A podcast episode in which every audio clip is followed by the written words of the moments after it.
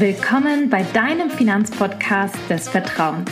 Ich bin Hava, Finanzberaterin und Bloggerin und nehme dich beim Thema Finanzen und Versicherungen an die Hand, sodass du entspannt in deine finanziell freie Zukunft blicken kannst.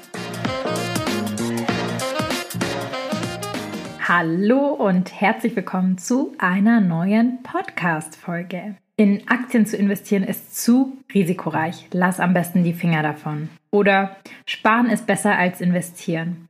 Oder investieren ist nur was für reiche Leute. Kennst du diese Mythen? All diese Weisheiten sind Börsenmythen. Das heißt, sie können wahr oder falsch sein. Es bewegt sich so ein Mythos um sie und sie kursieren überall im Internet. Vielleicht hat dir auch eine Verwandte, Bekannte genauso einen Mythos mal zugeworfen. Diese Mythen haben ein Problem. Und zwar hindern sie vor allem uns Börsenanfänger dabei, unser Geld anzulegen. Um dir zu zeigen, dass nicht alles, was über die Börse gesagt wird, der Wahrheit entspricht, unterziehen wir uns heute den fünf häufigsten Mythen und machen einen kleinen Faktencheck. Viel Spaß dabei. Lass uns direkt loslegen. Und zwar legen wir mal mit dem hartnäckigsten Vorurteil Mythos Nummer 1 an. Und zwar ist das Sparen ist besser als investieren.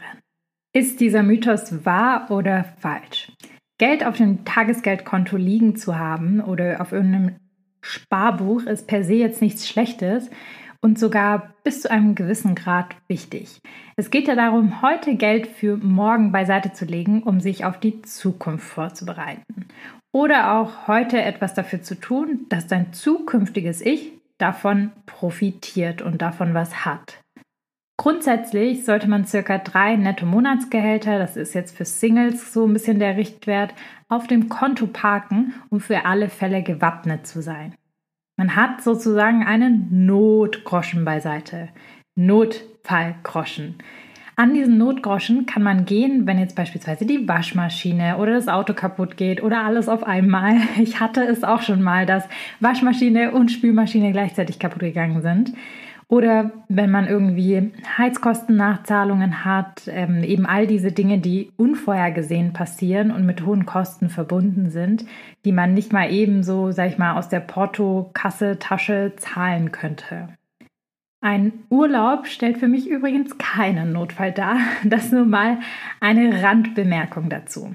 Aber da macht es auf jeden Fall Sinn, dieses Geld auf dem Tagesgeldkonto oder Sparkonto zu sparen. Kommen wir auch noch mal kurz auf das Thema Urlaub zurück.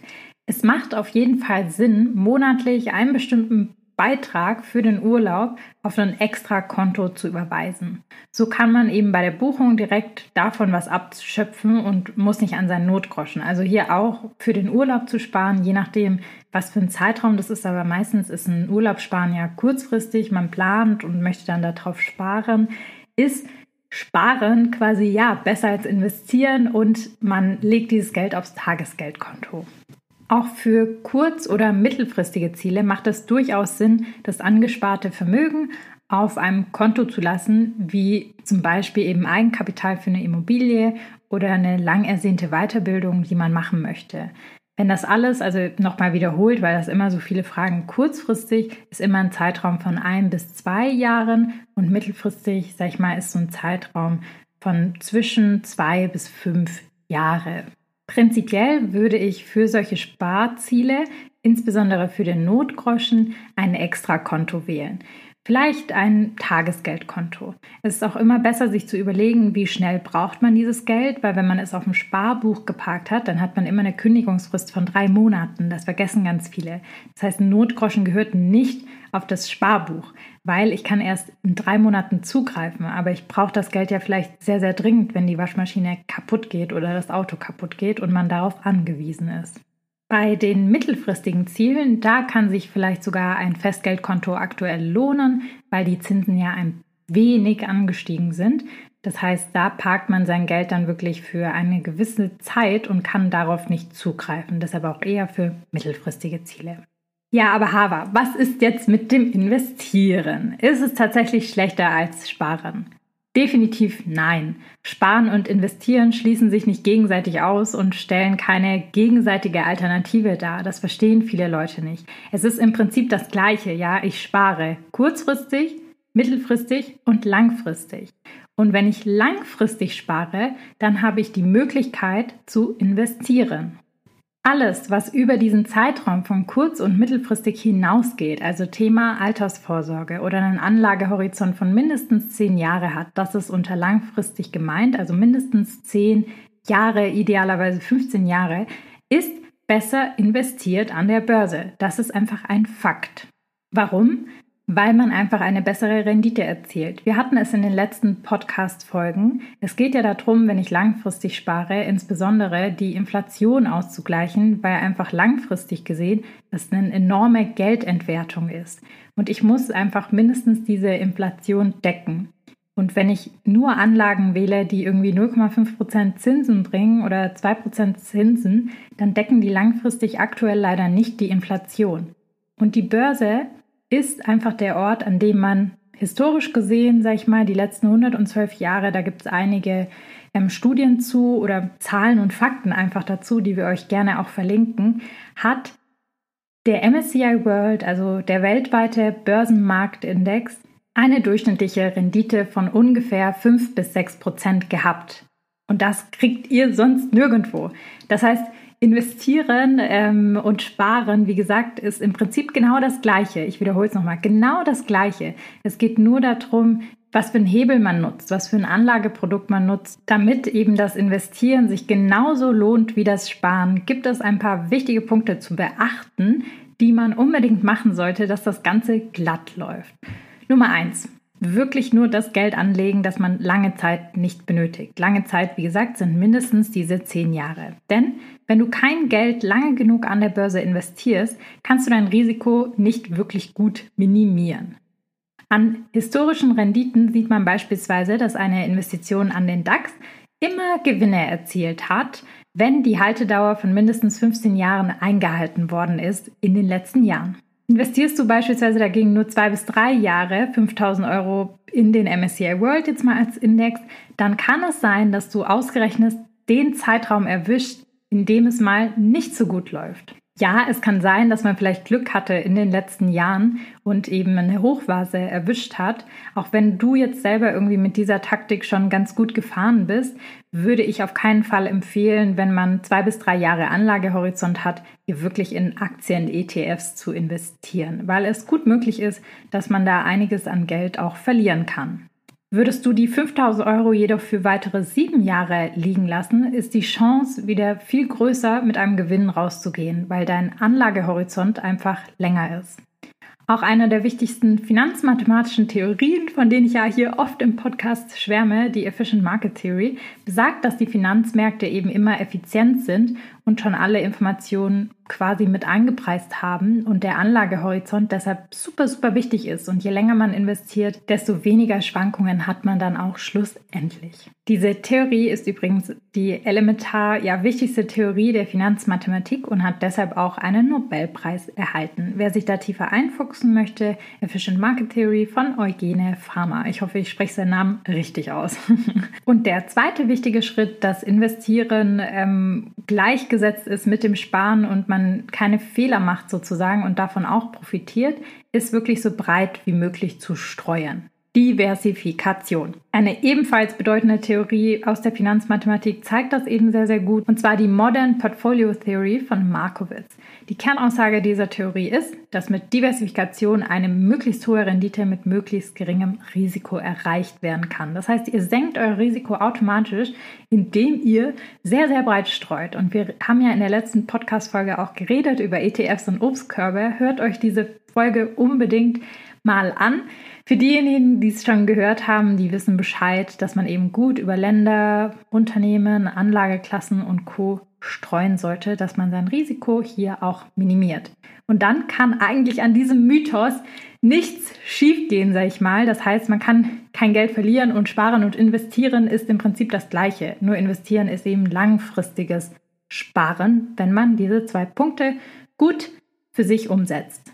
Kommen wir zu Mythos Nummer zwei. Man kann nur investieren, wenn man mega viel Geld auf der Seite hat, also quasi schon rich bitch ist so ungefähr. Diese Aussage kann man ganz klar einfach schon als Mythos identifizieren. Wichtiger als die investierte Summe ist nämlich die Zeit, in der das Geld an der Börse für dich arbeitet. Das ist einfach schlichtweg falsch, dass man nur mit viel Geld investieren kann. Ein Fakt einfach nur vorweg, man kann an der Börse schon bei manchen Depotanbietern, wie jetzt beispielsweise Scalable Capital und Co., mit einem Euro im Monat starten. Und ich glaube, so ein Euro, den kriegen wir alle hin. Und ich glaube, so ein Euro, der bleibt nicht nur den Millionären verwehrt. Also das ist einfach ein Mythos. Deshalb, egal wie wenig Geld ihr habt oder du hast, fang erstmal einfach an. Je früher, desto besser. Denn die Zeit ist mehr wert als die Summe an Geld, die man investiert. Und hier kommt ein wichtiger Effekt ins Spiel, Stichwort Zinseszinseffekt. Der Zinseszinseffekt wird auch das achte Weltwunder von Albert Einstein genannt. Zu Recht. Ich möchte mal kurz den Zinseszinseffekt erklären. Es gibt aber auch einige Postings und ich rede auch sehr viel davon in anderen Podcast-Folgen. Beispiel. Lena investiert jetzt monatlich 100 Euro in den MSCI World. Dann erzielt sie dadurch eben eine durchschnittliche Rendite im Jahr von 5%.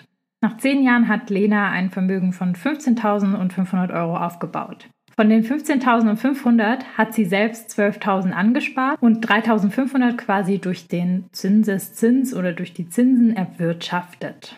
So, die Lena, die ist jetzt super überrascht, wie gut die Investition geklappt hat und entscheidet sich, ihren monatlichen Sparplan von 100 Euro monatlich wirklich bis zur Rente beizubehalten, weil sie sagt, Mensch, das ist eine super Sache, ähm, ich habe hier richtig Rendite erzielt. 30 Jahre später geht Lena dann in Rente und schaut in ihr Depot. Sie hat mittlerweile ein Guthaben von 148.000 Euro auf ihrem Depot. Krass, oder? Von dem Guthaben, nochmal zur Erinnerung, sind 48.000 Euro allein durch den Zinseszinseffekt zustande gekommen. 48.000 Euro hat sie nur reingegeben. Und nach zehn Jahren, wir hatten das Beispiel vorhin, da waren es 12.000 schon davon. Also so quasi äh, ein Drittel war schon da nach zehn Jahren und nach 30 Jahren hat sie noch mal was draufgelegt, aber da ist die Rendite um ein horrendes höher. Warum? Weil das der Zinseszinseffekt ist. Das, was ihr schon investiert habt und drin lasst und nicht rausnehmt, arbeitet weiter für euch. Die Zinsen verzinsen sich weiter und das ist ein exponentieller Effekt, den sich viele nicht vorstellen können. Das ist wie bei der Corona-Kurve auch. Die geht halt nicht linear nach oben, sondern exponentiell und wächst enorm steil und schnell an. Deshalb meine Message zu diesem Mythos. Auch schon kleine Beträge lohnen sich und sind möglich.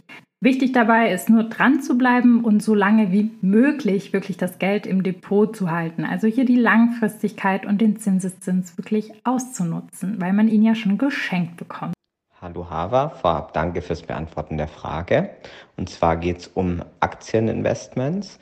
Ähm, ich habe aktuell keine hohe Sparrate, die ich äh, investieren kann und frage mich, ob Investments in Aktien dann nicht zu risikoreich sind ähm, und ob ich das dann nicht lieber lassen soll, weil ich eben nicht viel zur Verfügung habe. Ich freue mich da auf deinen Input. Was kann ich denn machen? Wie kann ich vorgehen? Dankeschön. Den nächsten Mythos, den ich im Angebot habe. Mythos Nummer drei. Investitionen an der Börse ist für den Normalbürger zu risikoreich. Mensch, da machst du nur Verluste. Ich habe mal in die Telekom-Aktie investiert und richtig miese gemacht. Das stimmt definitiv nicht. Sogar das Gegenteil ist der Fall. Es ist nicht zu risikoreich zu investieren. Die Inflation frisst den Wert deines Geldes aktuell auf dem Sparbuch und Girokonto um ca. 7%. Aktuell sind es zum Teil auch fast 8%. Ich bin grundsätzlich ja mal ein sehr positiver Mensch, würde ich sagen. Und ich gehe mal davon aus, dass die Inflationsrate, wie wir sie derzeit erleben, definitiv auch wieder sinken wird. Hoffen wir mal, dass die ganzen Maßnahmen dazu sorgen. Aber auch wenn wir eine gesunde Inflationsrate von 2% haben, also ein gesundes Wirtschaftswachstum, verliert dein Geld regelmäßig 2% des Wertes. Ich liebe ja Beispiele, deshalb hier auch wieder das Beispiel. Nehmen wir an, du hast 10.000 Euro auf dem Sparbuch und eine Inflation von durchschnittlich 2%. Nach einem Jahr hast du faktisch gesehen immer noch diese 10.000 Euro auf dem Konto. Die Kaufkraft, aber das, was du dir damit kaufen kannst, weil die Preise steigen, beträgt dann aber nur noch circa 9.800 Euro. Nach fünf Jahren siehst du immer noch 10.000 Euro auf dem Kontoauszug, Aber der Wert ist dann mittlerweile nur noch bei 9.060 Euro, also fast ein Tausender weg nach fünf Jahren. Das ist schon enorm, ja. Das ist für manche eine Monatsmiete. Und hier jetzt auch wieder das Gegenbeispiel. Hättest du die 10.000 Euro eben in den MSCI World angelegt oder eine durchschnittliche Jahresrendite von ungefähr 7,9 Prozent gehabt, ähm, das rechnen wir jetzt beim MSCI World auch, hättest du fünf Jahre später 14.600 Euro auf dem Depot. Natürlich, wenn alles gut läuft. Ich habe ja vorhin gesagt, äh, fünf Jahre sind ein kurzer Zeitraum. Inflationsbereinigt beträgt die Kaufkraft dann immer noch 13.200 Euro. Also das ist ein enormer Unterschied. Während ich bei fünf Jahren hier 1000 Euro verliere, kann ich beim Investieren 3000 Euro für mich gewinnen. Ich möchte das jetzt nicht verharmlosen. Ja, natürlich besteht bei Investitionen an der Börse immer noch ein Restrisiko, aber das Risiko, Geld liegen zu lassen, ist einfach auch groß. Sehen wir diesen Fakt einfach ein. Ja, es nur liegen zu lassen ist auch ein Risiko. Welches Risiko man dann fährt, das muss natürlich jeder für sich selbst entscheiden. Und wir haben ja vorhin, wie schon erwähnt, auch darüber gesprochen, dass es Möglichkeiten gibt, sein Risiko zu minimieren, indem man eben sein Notgroschen aufbaut, so breit wie möglich gestreut ist, hatten wir vorhin, also beispielsweise wirklich in ETFs investiert und das Geld langfristig im Depot hält.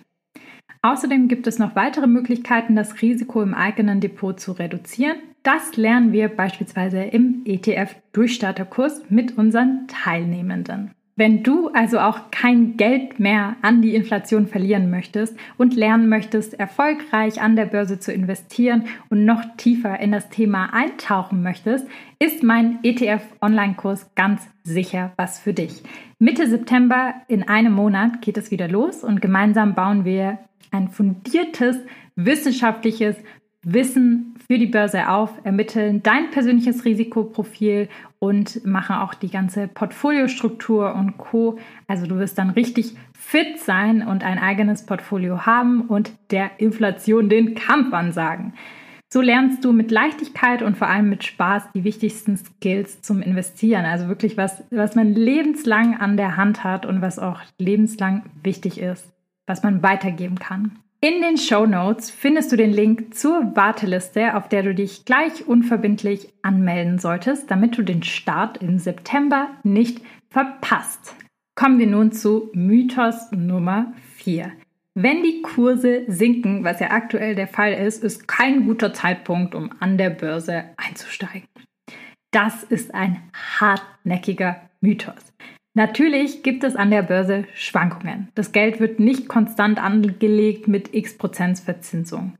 Mehr Rendite bedeutet auch eben ein bisschen mehr Risiko einzugehen, wie wir im letzten Mythos gelernt haben. Und wenn man jetzt vielleicht schon investiert und das Depot rot ist und man so quasi im Minus ist, heißt das nicht, dass man schon quasi Verluste gemacht hat. Nein, das ist nur ein aktueller Buchwert. Man realisiert diese Verluste erst, wenn man sie auch wirklich verkauft, diese Anteile. Deshalb ist es einfach der denkbar schlechteste Zeitpunkt, sein Depot, seine ETFs, was auch immer, in diesem Zeitraum zu verkaufen, wenn man sie eben nicht braucht. Im Gegenteil, was viele nicht verstehen, wenn wir eine Krise haben und die Kurse fallen, dann kann ich billig nachkaufen, sofern ich eben langfristig investiere. Nochmal, billig nachkaufen. Das ist eigentlich was Positives, ja, und nichts Negatives. Man muss also umgekehrt denken und nachkaufen in Tiefzeichen. Man muss also umgekehrt denken und nachkaufen in Tiefzeiten. Warren Buffett und Co sagen immer, für junge Menschen ist das Beste für ihre Finanzen, was passieren kann, eine Krise. Und das ist einfach der Fakt. Dann haben wir nämlich noch genug Zeit, diese Krise auszusitzen. Natürlich, wenn man kurz vor der Rente steht und das Geld braucht, ist das jetzt nicht gut für einen, wenn man in der Krise steckt. Aber dafür gibt es Strategien für Ent Spar- und Entnahmepläne. Das sollte nicht passieren, dass man ein Jahr vor der Rente in eine Krise rutscht, wenn man das wirklich strategisch angeht. Auch das lernen wir im Kurs. Das ist eins der Module. Hier wird strategisch quasi umgeschichtet, fünf bis acht Jahre vor Renteneintritt. Wenn die Rente aber noch 25 Jahre lang hin ist, was ich glaube, was für die meisten oder für viele der Hörer hier der Fall ist, sollten uns fallende Kurse gar nicht jucken. Geschweige denn den großen emotionalen Fehler sollten wir auch nicht machen, alles irgendwie zu verkaufen, wenn wir schon investieren. Ganz im Gegenteil. Wir sollten die Chance nutzen und gut nachkaufen, sofern es irgendwie möglich ist und man noch ein bisschen Geld beiseite hat oder seine Sparrate erhöhen kann. Und was man nicht machen sollte, ist irgendwie die Sparpläne einzustellen. Die können ruhig so weiterlaufen, weil wir dann billig eben mehr Anteile bekommen. Der Mythos ist also einfach nur falsch. Für die meisten von uns ist das der perfekteste Zeitpunkt, aktuell zu starten und mit guten Gewinnen wirklich rauszugehen und diese Tiefphase für sich selber strategisch zu nutzen. Vor allem, wenn man jetzt aktuell irgendwie einen großen Batzen beiseite hat, den man lange nicht investiert hat, ist jetzt ein super Zeitpunkt dafür. Also loslegen, machen, tun. Wenn man sich noch unsicher ist, am besten mit dem Kurs starten und dann mit dem eigenen Depot starten. So, und zu guter Letzt kommen wir zum fünften Mythos. Man braucht ein mathematisches Verständnis, um an der Börse erfolgreich zu sein. Das höre ich von so vielen Frauen auch. Ah, ich habe Mathe früher, nee, das ist nicht meins und co. Wer bis hierhin zugehört hat, der kann es sich denken, das stimmt einfach nicht. Viel wichtiger als mathematische Formeln sind die eigenen Grundregeln an der Börse, die sehr leicht, finde ich, zu verstehen sind, wenn man sie einmal verinnerlicht hat. Ich wiederhole sie nochmal ganz kurz. Wer erfolgreich sein Geld an der Börse investieren will, setzt eben auf eine breite Streuung und eine lange Haltedauer. Selbst der genialste Mathematiker kann auf die Nase fliegen, wenn er diesen beiden Grundprinzipien nicht folgt. Das ist nämlich sogar dem Mathe-Genie Isaac Newton, dem den kennen wahrscheinlich viele von uns oder haben den Namen mal gehört. Dem ist das passiert. Er investierte 1720 eine hohe Summe in nur eine einzelne Aktie, die zur damaligen Zeit heiß gehandelt wurde. Der britische South Sea Company. Der Kurs dieser Aktie hatte sich zu diesem Zeitpunkt, ja, seinem Höhepunkt jedoch schon erreicht und Newton verlor durch diese Investition tatsächlich 20.000 britische Pfund. Diese 20.000 britischen Pfund haben heute übrigens einen Wert von 3 Millionen US-Dollar. Also kein so nices Investment gemacht. Also nie alles auf eine Karte setzen. Nie, nie, niemals im Leben. Einfach gut auf verschiedenen Standbeinen und Standpunkten aufstellen. Insbesondere beim Investieren möglichst breit aufstellen und da die verschiedenen Verteilungen beachten. Dieses Beispiel zeigt uns aber, es kommt nicht auf das mathematische Verständnis an, weil ganz ehrlich, Isaac Newton, ey, der hat so krasse mathematische, physikalische äh, Entdeckungen und Formeln für uns aufgestellt. Das heißt aber noch lange nicht, dass er ein guter Investor ist. Auch Profis müssen ihr Risiko mit Diversifikation und Langfristigkeit reduzieren und können nicht in die Glaskugel schauen und wissen auch nicht, welche Aktienkurse jetzt steigen oder fallen werden. Die können das auch nicht vorhersagen. So, was ist unser allgemeines Fazit aus dieser Podcast-Folge, aus diesen fünf Mythen, die wir hoffentlich aufgeklärt haben und die dich jetzt nicht mehr daran hindern werden zu investieren? Wie du siehst, wird die Suppe nie so heiß gegessen, wie sie gekocht wird. Das, was man so hört und was so gesagt wird, gerade zum Thema Investieren, sollte man immer genau unter die Lupe nehmen. An den meisten Mythen steckt meist gar nichts oder gar keine bis nur wenig Wahrheit dahinter. Wenn du von weiteren Mythen übrigens gehört hast, die ich für dich unter die Lupe nehmen soll, kannst du mir gerne eine WhatsApp-Sprachnachricht schicken und ich werde sie dann in der nächsten Folge überprüfen. Das ist übrigens allgemeingültig.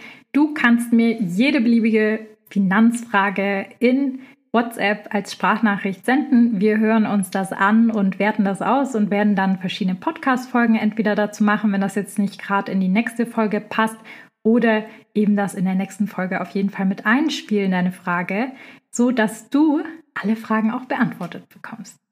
In diesem Sinne, bevor ich hier Schluss mache, würde ich mich sehr freuen, wenn du uns deine Bewertung schreibst. Wenn du happy bist mit diesem Podcast, mit dem Wissen, was wir rausgeben, freue ich mich über eine Spotify oder eine iTunes Podcast Bewertung, denn das hilft uns sehr, diesen Podcast mehr zu pushen oder leite es an eine gute Freundin weiter. Das hilft sicherlich auch.